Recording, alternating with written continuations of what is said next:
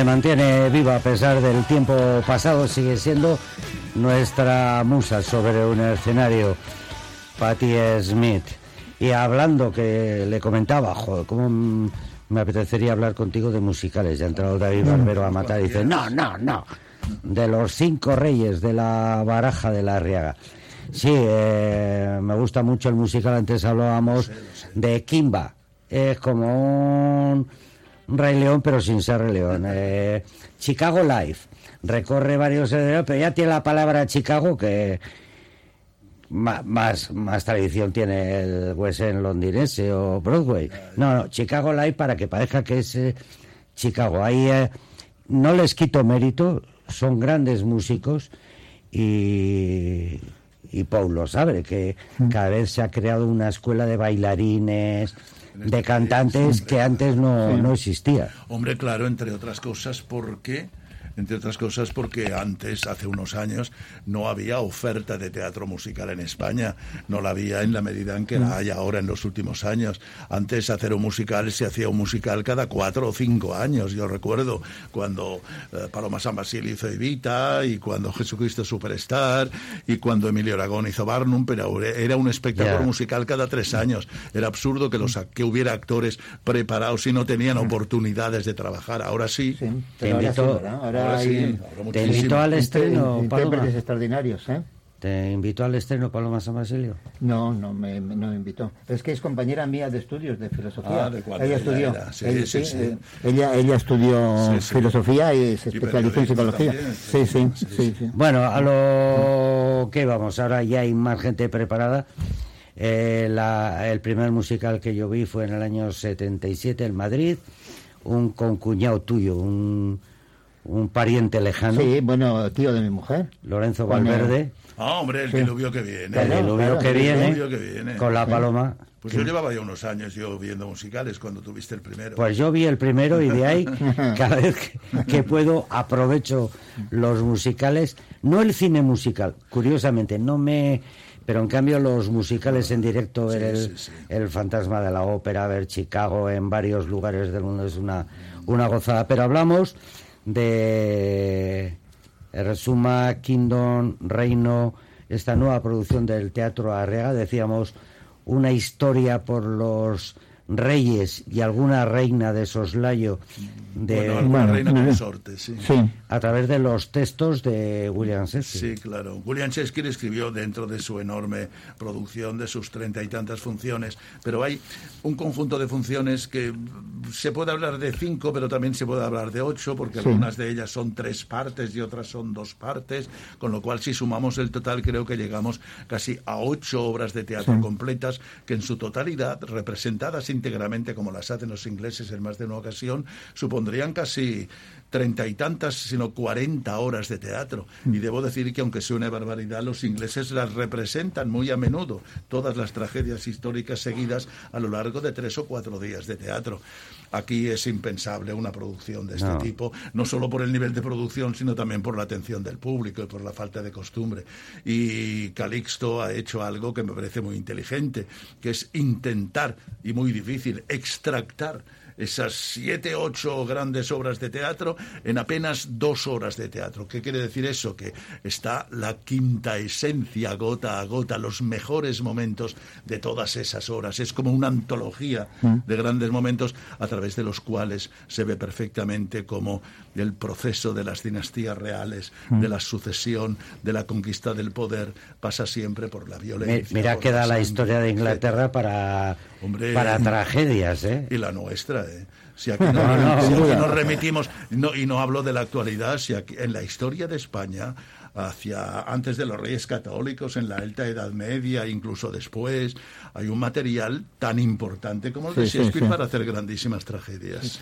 Bueno, pero una de las características de, eh, eh, es el haberlo acercado a la actualidad. Sí, sí, sí, no es un espectáculo, en absoluto, no es un espectáculo de capa y espada, no es juego de tronos, no hay vestuario espectacular de esa época antigua y demás, ni los textos son rimbombantes y pedantes y, y barrocos y demás, al contrario. Calixto, con mucho acierto, como suele ser habitual, es su estilo propio, por otra parte, su personalidad, acercado el espectáculo al espectador de hoy en día.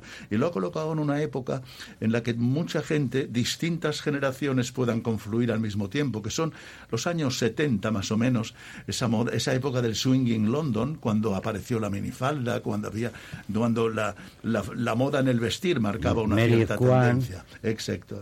Ahora que dices de moda y esto, es un punto que me pareció ayer cuando estuve viendo viendo la obra, el contraste, el fútbol. Bueno, claro. Eso, lo que se va proyectando. Sí, es una manera, es una manera, creo yo, ¿eh? de que no, no, he hablado con Calixto al respecto, pero cuando yo me sorprendí cuando en un ensayo vi aparecer las primeras imágenes de un partido de fútbol. El espectáculo está colocado dentro de un importantísimo partido de fútbol también en la historia de Inglaterra, que es aquella famosa final del mundial que ganó contra Alemania. Que ganó, exacto, contra Alemania, que se consideró casi como una revancha política de lo que había ocurrido en la Segunda Guerra Mundial las Malvinas, Exacto. El espectáculo empieza justo en el momento en que, en que empieza el partido de fútbol, proyectado en una enorme pantalla al fondo, donde la reina llega al estadio para presidir el encuentro y termina justo también con el final del partido de fútbol. Es una manera de colocar toda esa historia de esos personajes dentro de un ámbito muy cercano al espectador y muy familiar como es el fútbol, por ejemplo. Sí, por eso está en el elenco Lander Otaola, porque antes que actor fue jugador de fútbol. Sí, sí, lo sé, lo sé. nuestro Pichichi. Eh, digo, que hizo la obra. La obra de Pichichi, claro. Eh, eh, se dice, yo viendo las imágenes de ensayos, vuestras declaraciones, que es muy trágica. Sin embargo, hablas de que darías mucho por a un personaje que yo amo, eh, Falstaff. Se representó una ópera en el Arriaga dirigida por Luis Iturri, Falstaff. Sí, sí, sí. Eh, y, sin embargo es cómica la, bueno, las alegres comadres de Windsor. Las alegres comadres de Windsor. Pero bueno al que se le recoge no es el de la comedia sino el de ya, ya, ya, el, de Enrique IV no hay que tener en cuenta Falstaff has dicho algo que para mí Falstaff es mi, uno de mis grandes personajes favoritos junto al Quijote junto al Rey Lear. Creo que es un personaje que merece mucha más atención de la que ha tenido. Yo creo que con Falstaff sucede una cosa como no es el título de ninguna obra de, Shakespeare, no es Hamlet, no es Macbeth, no es Otelo, no da título a ninguna obra, pues hay gente que lo considera un personaje menor, pero yo creo que es un personaje que está a la altura de Hamlet, de las grandes creaciones. Y Shakespeare escribió Falstaff dentro de la obra Enrique IV.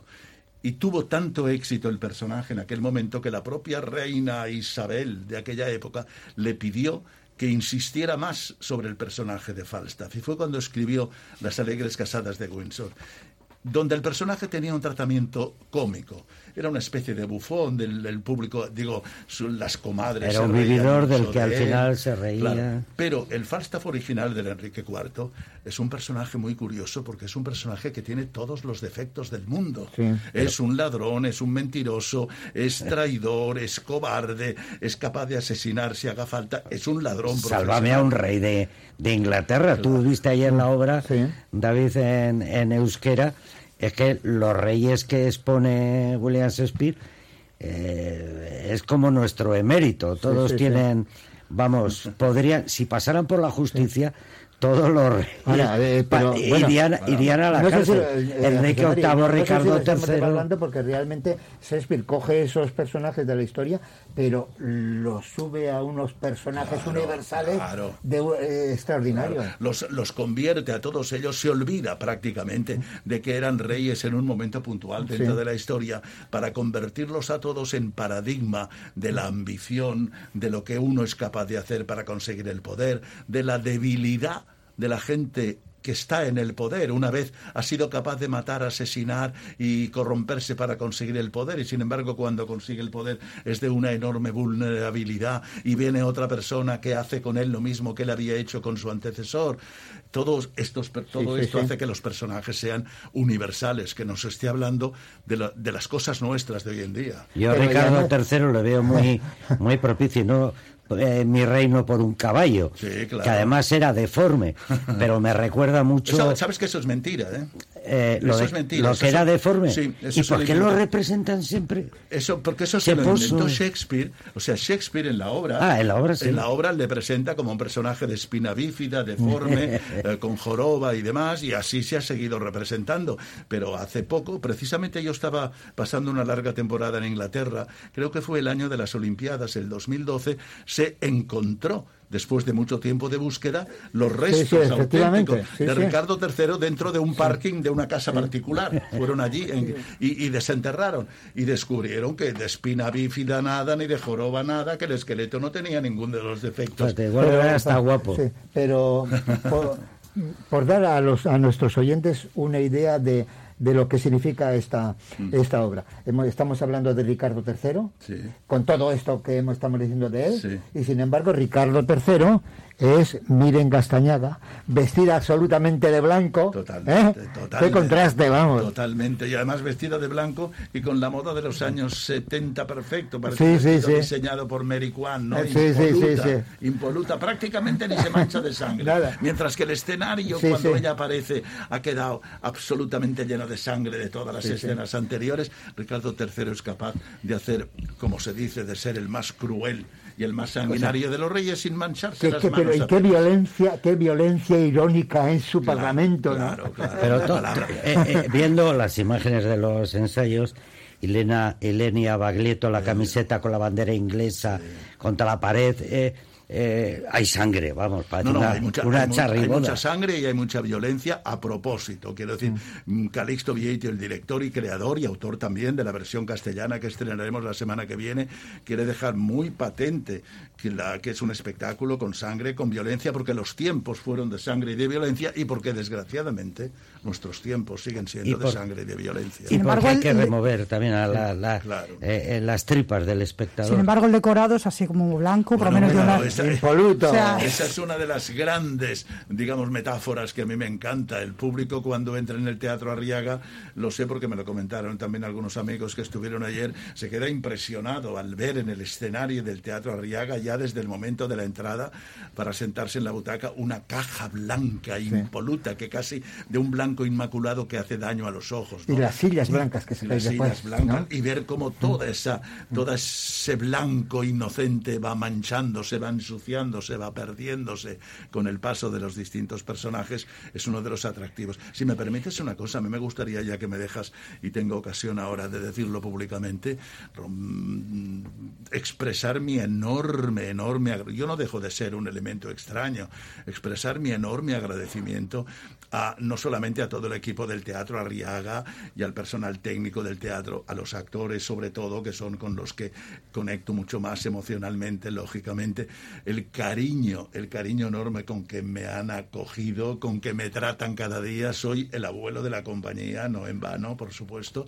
y es una compañía de gente joven, maravillosa, que contagia. Gente joven, pero al mismo tiempo gente muy experimentada, como es el caso de Miren, como es el caso de Ilenia, como el caso de Joseba. Hay una cantidad de actores con un talento increíble. Yo soy feliz. Ellos te consideran un maestro. Es el lujo en estas producciones propias de dar eh, sacar del banquillo a muchos actores y actrices vascos eh, y, junto a una figura como la tuya, con una gran experiencia, meterles allí. En cuanto al escenario, eh, cuando se recarga mucho las cosas, se, se, distrae. Me acuerdo yo de un cabaret, hablando de musical, de Jerón Savary, que el final del primer acto es todo lo que es el frente del Teatro Arrega, una bandera nazi cayendo. Entonces, eso era como...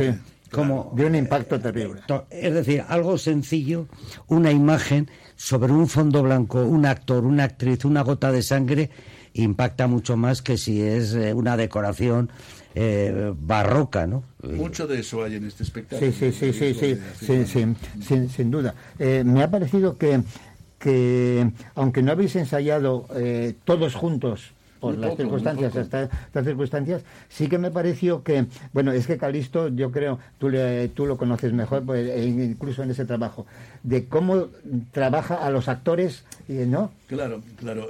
Las circunstancias especiales del COVID ha hecho que al tener, al, por, por seguir los protocolos y sobre todo por parte de un teatro público que debe ser rígido al respecto, nos han hecho muchas pruebas PCR de antígenos y siempre aparecía algún actor que daba positivo y que tenía que encerrarse en su casa y no podía ensayar. Eso ha dificultado mucho el proceso de ensayos, pero al mismo tiempo este es un espectáculo de pequeños, eh, siendo un espectáculo muy coral, la impresión es muy coral, pero es de pequeños fragmentos, cada actor tiene su, su área en solitario, ¿no? Ha permitido que Calixto, que dirige a los actores de maravilla y que exige exige que los actores sean creadores al mismo nivel que él. Hay directores que lo que quieren es que los actores sean marionetas. Que sean obedientes. Obedientes y hagan lo que... Calixto no. Calixto deja total libertad y le exige al actor que sea también director. Tú hablabas, eh, hay en teatro, y tú como autor y que has dirigido teatro, hay, en, eh, yo humildemente, hay un momento que dice, es tu momento. Sí, claro, Me acuerdo de las presidentas Gema Martínez haciendo el, el monólogo, llega su momento, es una obra de varias, eh, coral si quieres, pero hay un momento. Y aquí en esta obra todos los actores todos tienen, su momento, en el que se puede se pueden lucir y a la vez demostrar que están capacitados. Eso me parece... el momento y además como tú decías la, la creación de su personaje sí sí sí sí, porque no, realmente eh, el personaje o sea Calixto lo que nos ha dado a cada uno de los actores es unas pautas concretas nos ha imbuido nos ha contagiado de la idea general de lo que él quiere ser y ha dejado libertad para que cada actor haga su versión propia y personal de ese personaje que Shakespeare escribió colocándolo en otra época, en otro momento. Mm. Y resulta que, claro, lo están haciendo actores de hoy, con todo su concepto de la vida de hoy y sus problemas de hoy, y los personajes llegan, le hablan directamente al espectador porque están creados por seres de hoy en día. Otro, otro aspecto de modernidad del, planteamiento de, de Calisto, me pareció, es eh, la, la, multiplicidad de acciones en un mismo momento. Lo cual, es un, lo cual, es un, riesgo que creo que se salva muy bien, está muy bien complementado. Porque, se distrae al espectador. La atención del espectador. Sí, sí, sí. Tienes que estar atento a... Hay, hay momentos, yo creo que pocos, pocos pocos momentos hay donde esté todo el mundo quieto en escena, ¿no? Mm. Siempre hay alguien deambulando en algún momento preparando alguna acción secundaria mm. que, se complementa muy bien con la acción principal. Es decir, los propios actores están de alguna manera creando escenografía y coreografía al mismo tiempo. Nos decían antes que cuando iba a ir a Musique Barri, bueno, pues es también una colaboración la de Musique Barri la Cultura de, de Guecho, el Teatro Español de Madrid, el Teatro Principal de Vitoria, el Teatro Victoria Eugenia de Donosti, un gran eh, esfuerzo y llegará a Musique Barri al Teatro de Guecho los días 6, 7 y 8 de mayo, decía yo, marzo no, mayo. Porque ahora ya inmediatamente se espera gira, ¿no? ¿no? O sea, aquí ahora la próxima semana estrenaremos la versión castellana, la haremos aquí en Bilbao durante dos semanas, hasta el día 27 de febrero, pero al, al cuatro días después, el día 3 de marzo, estamos ya en el Teatro Gallarre de Pamplona y cuatro días después debutamos en Madrid y estamos un mes entero en Madrid y luego una larga gira por España hasta prácticamente mediados de agosto y, y parece ser que también alguna que otra ciudad de, Europa. Lo cual quiere decir que esta producción del Teatro Arriaga va a llevar el nombre del Teatro Arriaga y el nombre de Bilbao por toda España durante seis meses y va a presentar la, la realidad, el enorme talento de teatral que hay en este Además una este propuesta, una propuesta potente, moderna, ¿no? Con un planteamiento nuevo de, de un de además de una el teatro que se está haciendo en estos momentos en toda Europa. Que atención, no quiere decir que a todo el mundo tenga que gustar. Sí, sí, bueno, bueno. Que no conecte con el espectáculo. Es que también hay espectáculos de directores que hacen versiones para epatar y por hacer algo diferente y, hay otros que te muestran su visión, que es lo interesante. Aquí ha habido directores artísticos en el Arriaga que nos han presentado una zarzuela según su visión y nos ha parecido muy interesante. Incluso eh, quien nos presentaba una zarzuela al caserío como una tragedia griega. bueno, el coro blanco, eh, perdón, el coro azul y el coro rojo, pero insisto, que alguien innove y, y demuestre que lo ha hecho con cierto sentido, no es fácil. Bueno, puede ser que no coincidas, pero es, yo diría incluso necesario conocerlo. Por supuesto, por supuesto. Dice, no estoy de acuerdo, pero lo conozco y entiendo, claro. Puede haber alguien que diga, no me gusta esta estética, no me pues gusta el tratamiento elegido, pero de lo que no cabe duda es de que lo que se está diciendo en escena, esas cosas que dice Shakespeare, son válidas y tienen que servirle y tienen que llegarle profundamente, tienen que mover al espectador. Yo creo que el espectador que vaya a ver este espectáculo va a salir del teatro que es la misión, una de las, bueno, la palabra misión es demasiado importante, uno de los objetivos importantes del teatro fundamentales, el espectador va a salir auténticamente transformado. Va a pasar dos horas, unas emociones, va a recibir del escenario un tipo de emociones que van a, a conmocionarle. Se habla mucho de las emociones y demás. A mí me gusta mucho pensar que más que emocionar al público, lo que debe hacer el teatro es conmocionarle. Efectivamente. Conmocionarle, hacer que salga del teatro habiendo sido sacudido, siendo diferente persona, mejor por supuesto, de lo que era cuando entró. Todo menos aburrir, que es lo que ya es imperdonable. William Shakespeare, que recopiló en todas sus obras, dicen en todo su catálogo de obras, todos los sentimientos humanos que recogió, porque esto ya lo habían hecho los griegos en tragedia y tal, pero los celos de Otelo, la duda, el esto, la ambición, el, ha recopilado todo. En una época en el que las mujeres no subían al escenario y el papel de mujeres lo hacía un hombre. Y ahora nos estamos encontrando a mujeres representando papeles de hombre. Tanto en un viaje a ninguna parte dirigido por Ramón Marea como en este trabajo, ¿no? Es curioso. No, no, es curioso como en una época estaba prohibido que las mujeres subieran a los escenarios. Eran chicos jóvenes, prácticamente efebos, mm. los que interpretaban los personajes femeninos. Y ahora estamos en una época fantástica, por otra parte, donde se están haciendo en todo el mundo, ¿eh? no solo aquí, mm. espectáculos que se llaman em, por encima de los géneros y de las edades. Mm. Porque no solamente eh, muchos grandes personajes masculinos están interpretados ahora por señoras, o al revés también, sino que incluso se mezclan razas y se mezclan edades, cuando, porque lo más importante de alguna manera es lo que transmite el personaje. Por ejemplo, en Inglaterra, hace escasamente seis meses, uno de los más grandes actores actuales ingleses, al que yo admiro, que es Ian McKellen, mm. con 80 y que es conocido por todo el mundo, quizá por el Gandalf del Señor de los Anillos y demás, pero con una trayectoria teatral impresionante, con 84 años ha estrenado Hamlet es un personaje de veintitantos años, y no pasa nada, al contrario. El texto de Hamlet, dicho en escena por un señor de 84 años, alcanza un volumen y una emoción que no la puede alcanzar con un chaval de 20 Hombre, hay que ponerse en, antecedentes antes de ver estas novedades, ¿no? Que te pueden llegar a, bueno, a eh, sorprender. Bien, bien. Vamos a publicidad, si me dejas, porque quiero meter al, al, al rey de, de bastos. Vamos a publicidad, Esmeralda Erlo. Estás disfrutando de la Estoy disfrutando de escuchar. Es el cumpleaños de tu ama. Sí. Sorry, Así que nada, Dale un beso mi parte. os dejo aquí y nos vemos la semana que viene. Otra cosa, me y nos escuchamos. Me han, me han llamado. por cierto, José María, iré el jueves. Al estreno en castellano. Sí, sí, sí. Pues que lo hagas bien.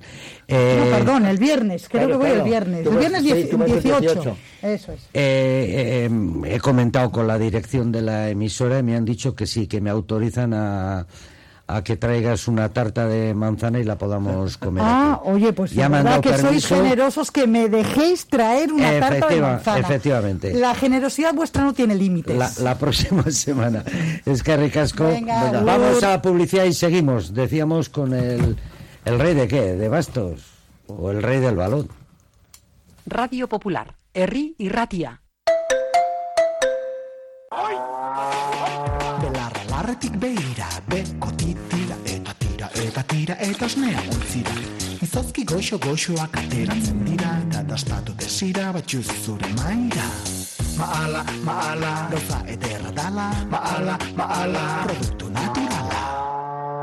Encontrarás sus productos en el mercado Gueuría del Casco Viejo de Bilbao, en la plaza Unamuno. Hotel Restaurante El Haya. Te ofrecemos una enorme barra de pinchos y un exquisito menú del día, de lunes a domingo, desde primera hora de la mañana hasta la noche. Hotel Restaurante El Haya. Estamos en una ubicación privilegiada, a 5 minutos de Castro Urdiales y a 10 minutos de Bilbao, salida por la autovía A8. Teléfono de reservas 942 87 93 06. En las estanterías de Jaquín la librería diocesana, te esperan las grandes novelas, ensayos, poesía, libros de texto, religiosos, bestseller, últimas novedades. Y los que no están, te los buscan. Porque Jaquín dispone de un servicio de atención personalizada y, si es necesario, servicio a domicilio. Además, en Jaquín lo tienes todo en material escolar, de oficinas y productos multimedia. Jaquín la librería diocesana, en Ledesma 6. Estoy súper cansada. No puedo ni con los patines. Cuando no te queden fuerzas. Peras de Rincón de Soto, las de La Rioja, llenas de vitaminas, calcio, fósforo y bajas en calorías. ¡Buenísima! Ahora voy a por todas. Después de cualquier actividad física o intelectual, Peras de Rincón de Soto. Esta pera recupera. Radio Popular. Los sábados en Radio Popular. La flor de la canela con Iñaki Astigarraga.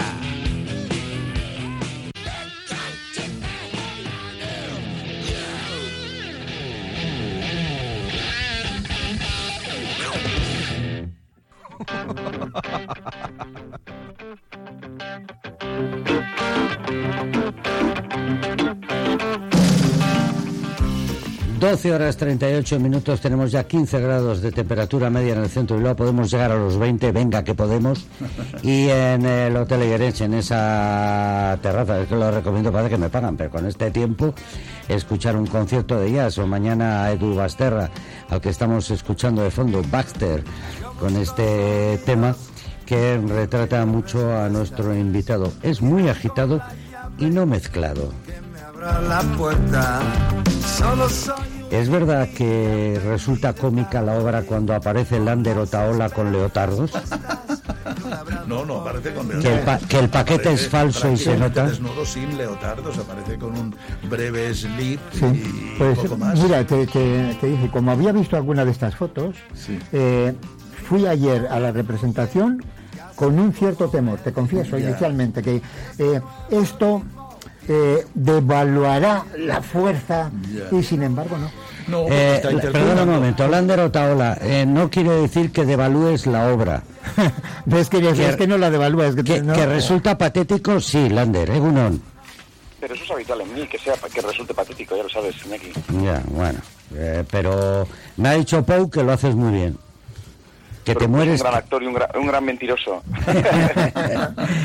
Oye, hablábamos antes de esa oportunidad de, de gente joven, todavía te considero eh, joven, eh, bueno, es que hay muchísima gente joven en el elenco, que podáis tener oportunidad de entrar en una eh, producción dirigida por Calisto Vieito y encabezada por José María Pou. No, encabezada no, encabezan ellos. Yo soy una pequeña colaboración, una pequeña aportación. Digamos que eres el menos cabezón. encabezada. Que, eh, que, que, es un lujo, ¿no, Lander? Hombre, es un honor trabajar con Calisto y con, y con Pou. O sea, bueno, Pou es, historia del teatro español, quiero decir. Y Calisto es un director conocido internacionalmente, talentosísimo. Pues es un honor y un, y un privilegio, ¿qué voy a decir? O sea, muy agradecido al, muy agradecidos a la Riaga por contar con más con actores vascos siempre, que por aportar trabajo que a los actores de aquí, porque pasa con muchos teatros públicos de otros otras comunidades de, de, España que cuando hacen o del Estado, que cuando hacen producciones propias cogen actores de fuera.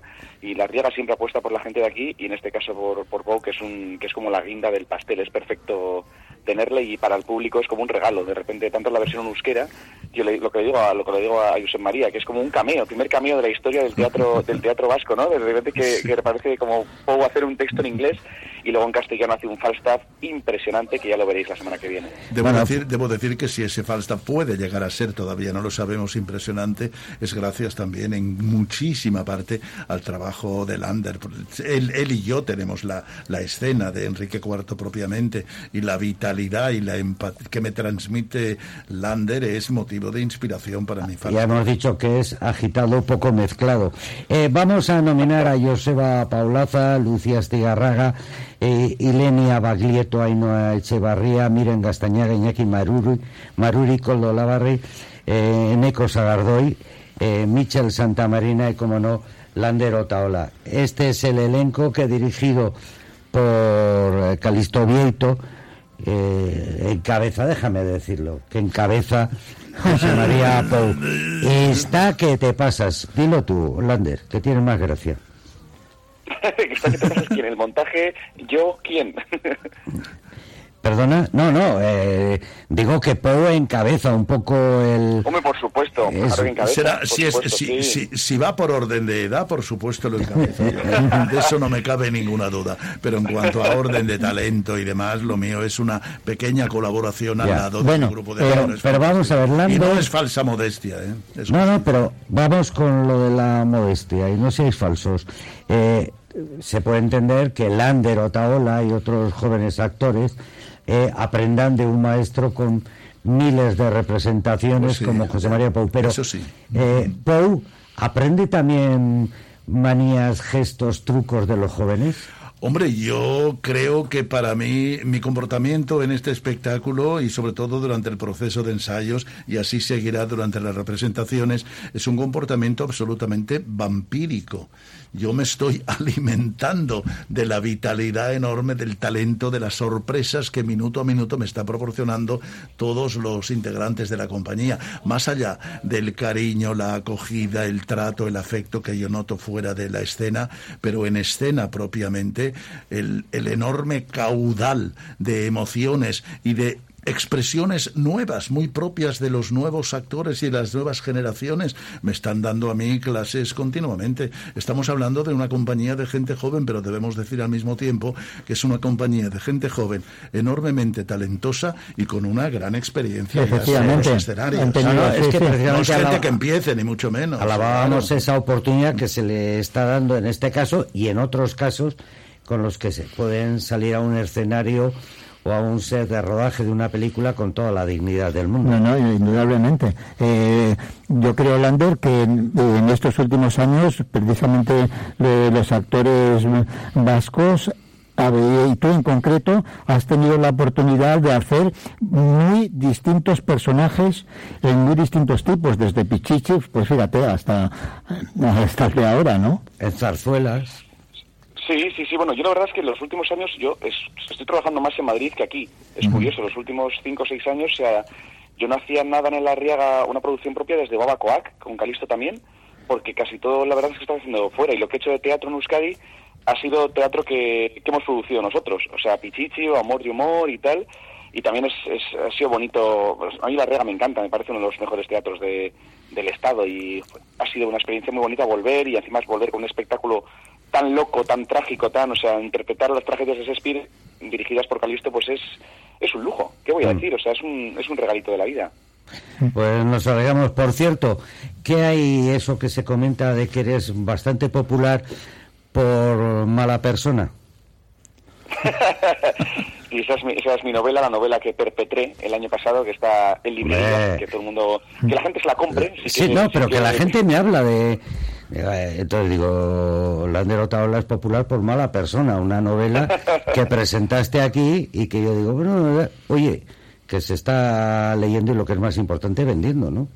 Sí, porque ya vamos a la segunda edición y parece que va a haber una tercera en breve, así que muy feliz, la verdad. Es una novela muy. no es para todos los públicos. Bueno, pues como resuma Kingdom Reino, no son cosas para todos los públicos, pero tiene su público.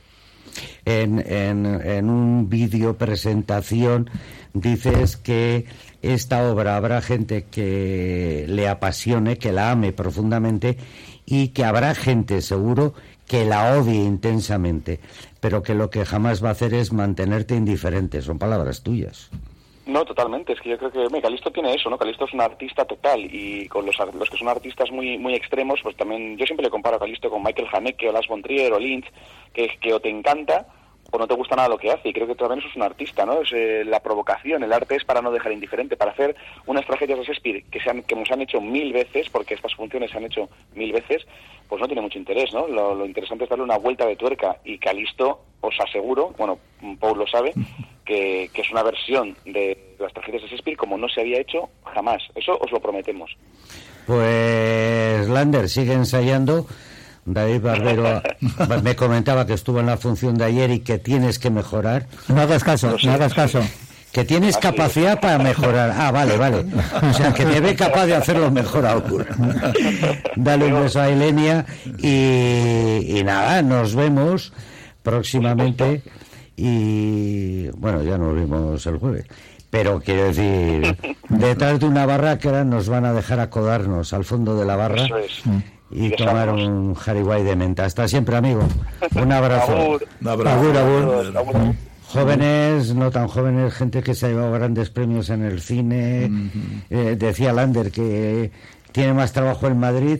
Ocurre también con, con, con otros actores o nos tiene que venir gente de fuera como Eneco Sagardoy para hablarnos de él y de la magnífica película del gigante. Un día, sí, maravillosa película y maravilloso trabajo de Neco, otro actor impresionante salido del País Vasco y que está con proyección nacional e internacional también. La labor de Pabellón 6 con Ramón Bareal al fondo dirigiendo, proponiendo. Lander y Leni han estado esta mm, parte, primera parte de la temporada en Madrid de nuevo con el espectáculo de los Gondra, donde llevan ya varias temporadas con éxitos personales. Colaborando en zarzuelas. Quiero decir, eh, tienen un trabajo muy intenso y de eso nos alegramos. Nos alegramos de que hayas venido. Eh, José María Pou eh, is uh, the town. ha llegado. Yo soy muy feliz estando en Bilbao. the town. Recordaba, recordaba el otro día paseando que la primera vez que yo vine a Bilbao a trabajar ya fue en el año 71, es decir, hace más de 50 años que yo estoy viniendo a Bilbao a trabajar con todas las producciones con las que, que yo he hecho. Y recordaba que mi, el primer teatro en el que trabajé en Bilbao era el Coliseo Albia que ya no Ahora es un casino, un lugar de perdición. ya, lo era. Ah, sí, lugar de perdición siempre. Si Franco viviera, seguro que lo cerraba. y, y, un hotel, pero bueno, ahí está ese Coliseo que fue la sede de Abao y sus temporadas operísticas, justo al lado del Teatro Campos también recuperado. Es buena noticia que no cierren los, por ejemplo, el Buenos Aires un juzgado, el Vistarama una discoteca o, o lo que fuera. Eh, ¿Qué más? Bueno, el consulado que lo compró a bueno, Pero el consulado, el consulado empezó siendo cine, luego pasó a ser teatro, era cine. Eh, en verano se aprovechaban los escenarios. exacto, durante las fiestas. Porque era terrible, solo había teatro durante esas épocas. Ahora pues tenemos la oportunidad de ver buenos trabajos como los que estáis eh, representando quienes venís aquí con artistas vascos. Vamos a, a pegarle un telefonazo a Víctor Villanueva que nos va a recomendar un par de películas, momento en el que es imprescindible el comentario de David Barbero.